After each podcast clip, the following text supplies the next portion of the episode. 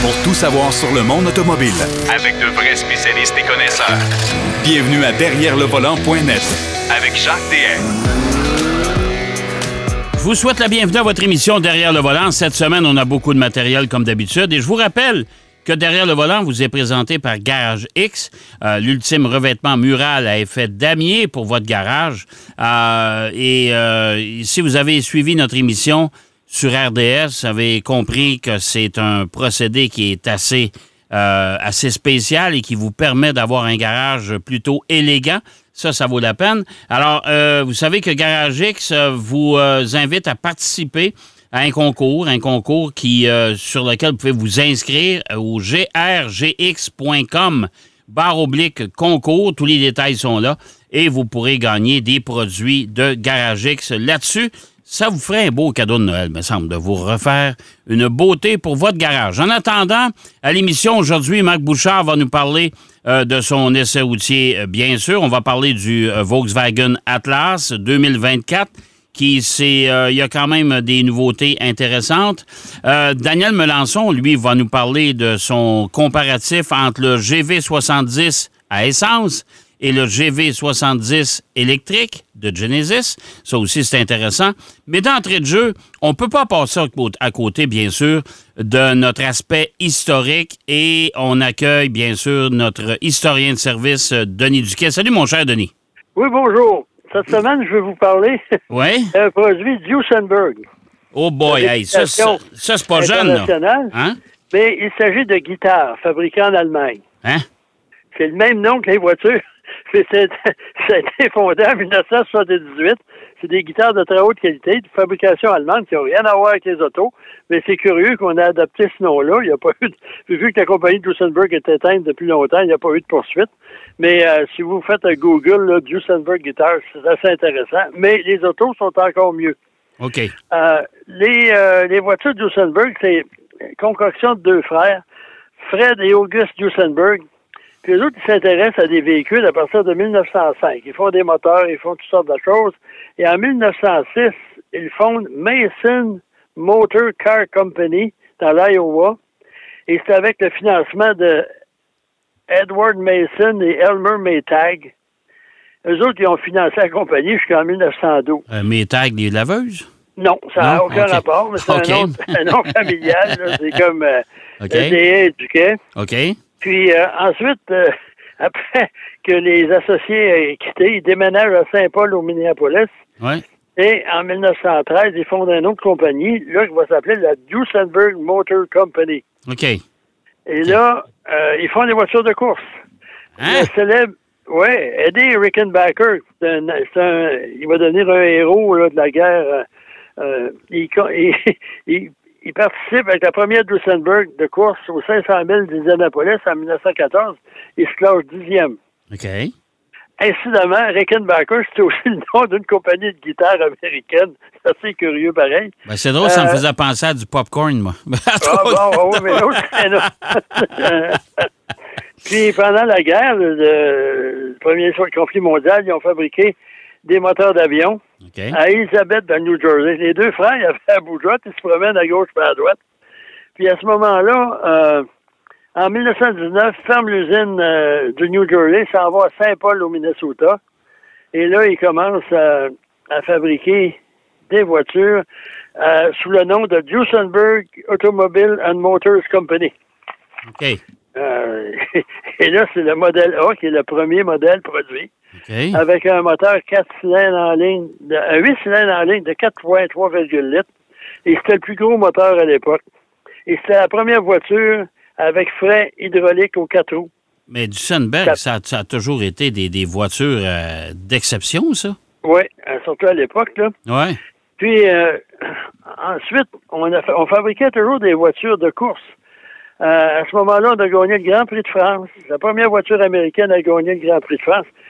Il faut, faut, souligner que ça n'a rien à voir avec les Formule 1 d'aujourd'hui. Non, non, non, non, mais, la, la, mais le championnat du monde de Formule 1 n'existait pas de toute façon à cette époque. Non, ça existait à partir de 1950. Ouais. Mais à Indy, on est arrivé en 1922, en 1924, en 1925 et en 1927. C'est soit sous le nom de Duesenberg ou d'un commanditaire, on remporte les 500 000 d'Indianapolis.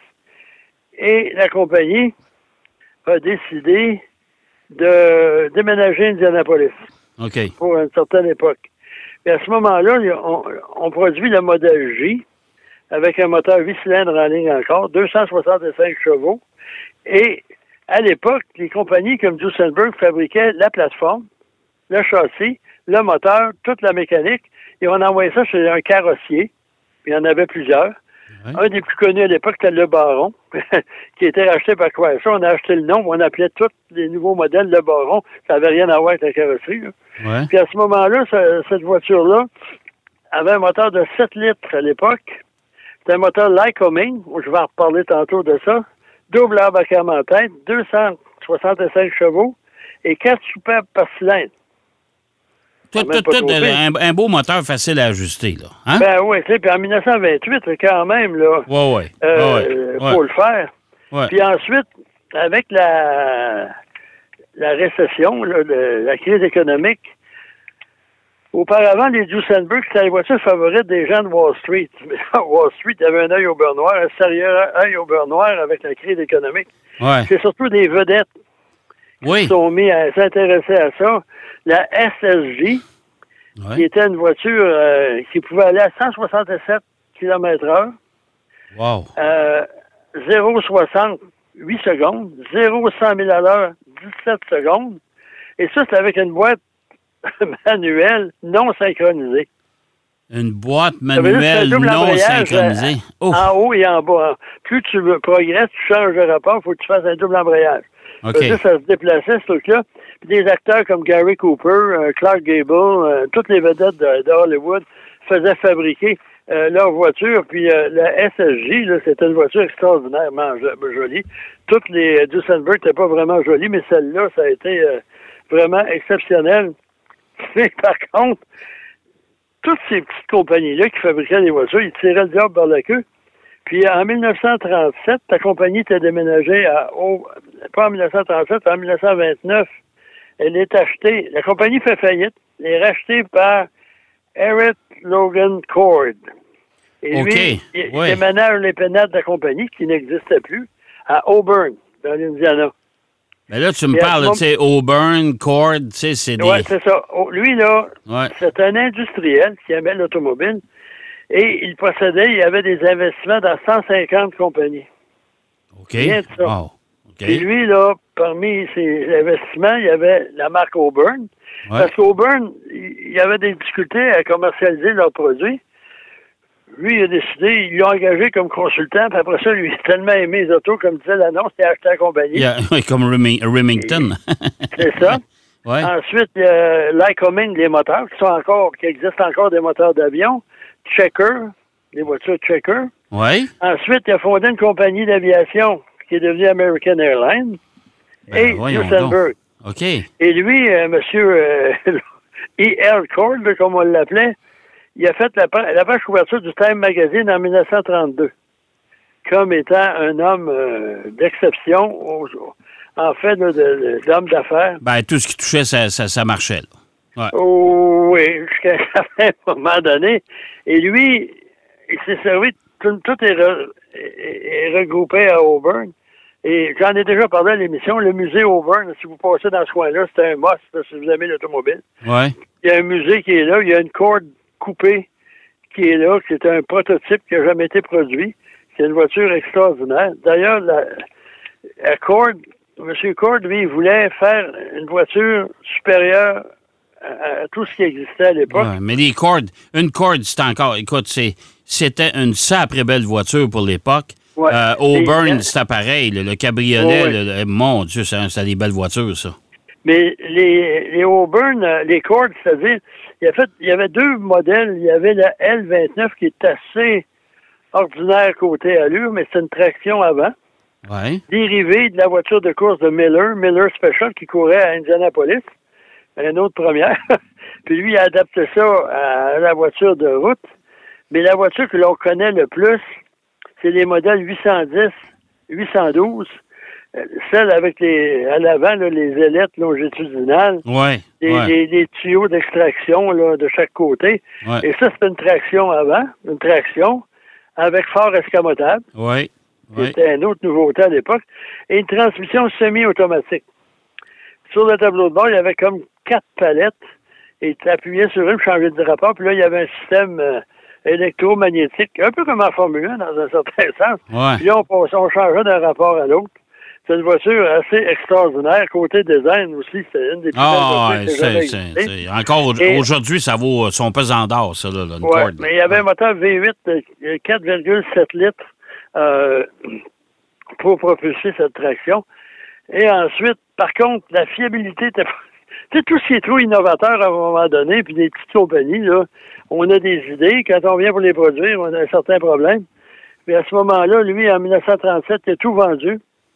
Euh, ça a fait faillite, en fait. Il a vendu, mais après ça, ça a fermé.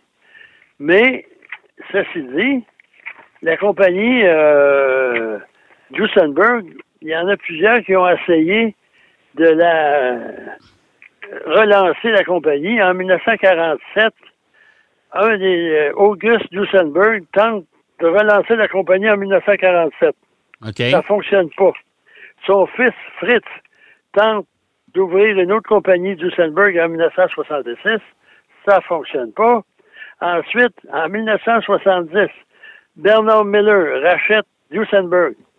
Et là, il fabrique sous licence, ben, c'est à lui maintenant, mais réplique, une réplique de la SSJ, la grande, Ouais. Il devait en produire 500. Il en a produit 8 seulement, de Oh, 1970 à 1974. Puis ensuite, il ferme ses portes. En 78, Heritage Motor de Elroy dans le, dans le Wisconsin produit des répliques des années, là, des modèles des années 20 et 30, puis ça ferme en 2001. Là, c'est vraiment la Là, fin. là, là, c'est vraiment fini. là. Tu vas avoir Ah, du ouais. Salberg 9, là, tu vas t'acheter une guitare. Ouais.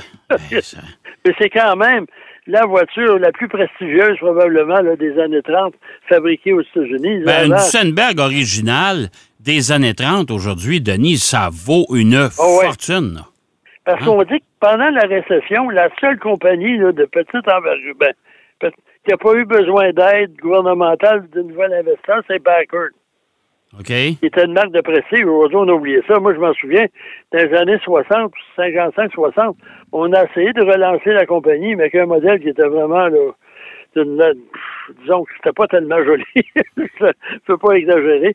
Puis, euh, il n'y avait pas les fonds. Finalement, ça, a bâché, comme on dit en Europe.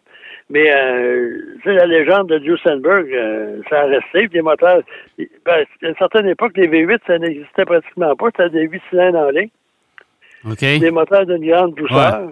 Ouais. qui produisaient quand même. euh, Tu sais, la mécanique était assez primitive, mais c'était le luxe qu'on pouvait faire. Des gens, euh, on, même, on parle de, de, de, de l'époque des années 30, mais Ferrari, par exemple, même dans les années 80-90, c'est Pininfarina qui fabriquait les carrosseries. Ouais. Ouais. Aujourd'hui, ça n'existe plus. Surtout, la grande, la grande production, la production en grande série, ça fait pas quand même, euh, quoi, des années 90 qu'on a abandonné chez les Américains les châssis autonomes Ouais. pour Ouais. faire des monocoques. Ouais. Parce que c'est plus rigide, c'est plus léger, puis ça coûte moins cher. Ouais. Mais conduire une vieille américaine des années 80, là, euh, à châssis autonome, comme on dit au Québec, ça porte. Ben, ça porte, puis écoute, c'est un châssis de camion, ça, là. là. Mais ça, là, aujourd'hui, on en parlait justement hier avec Marc Lachapelle. Peut-être qu'on devrait ramener ça avec les routes qu'on a au Québec. Hey, ça, absorbait les trous, pour les bosses, ça, la tenue de route. Mais vu que euh, la limite de vitesse, c'est 50 km, puis 100 un peu partout, n'importe quelle voiture est capable de tenir la route, là. Oh, oui, c'est sûr, c'est sûr. Mais euh, euh, du, du Sandberg, les, les gens qui nous écoutent, là, euh, si vous voulez voir une Auburn, euh, il y a un des films d'Indiana Jones, euh, quand, euh, avec le, le petit japonais, là, euh, Ouais. je me souviens pas si c'est le deuxième ou le troisième. Euh, ils sont quelque part avec, avec des Chinois, là.